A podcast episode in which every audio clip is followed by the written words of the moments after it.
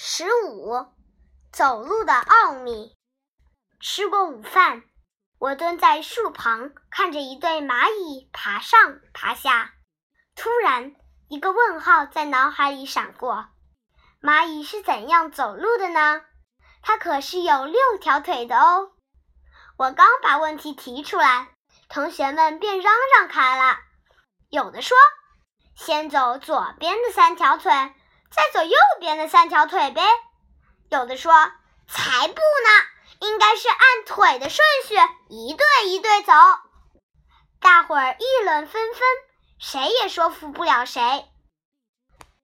第二天，我捉来一只大蚂蚁，把它放在白纸上，几个小脑袋凑在一起，瞪大眼睛盯着，可看了半天。眼花了，腰酸了，谁也没有看出究竟，怎么办呢？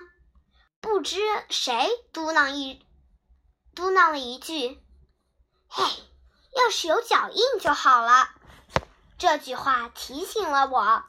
我找来了红墨水，捉起蚂蚁，蘸上墨水，然后把它放回白纸上。蚂蚁在纸上逃窜。可是，除了两道红线，看不出有什么脚印。我们面面相觑，想不出什么再好的法子。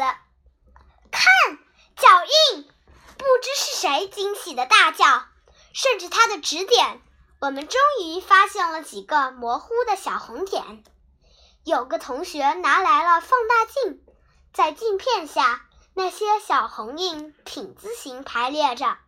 原来，蚂蚁走路时，一边的前足、后足和另一边的中足同时着地，仿佛一个三脚架。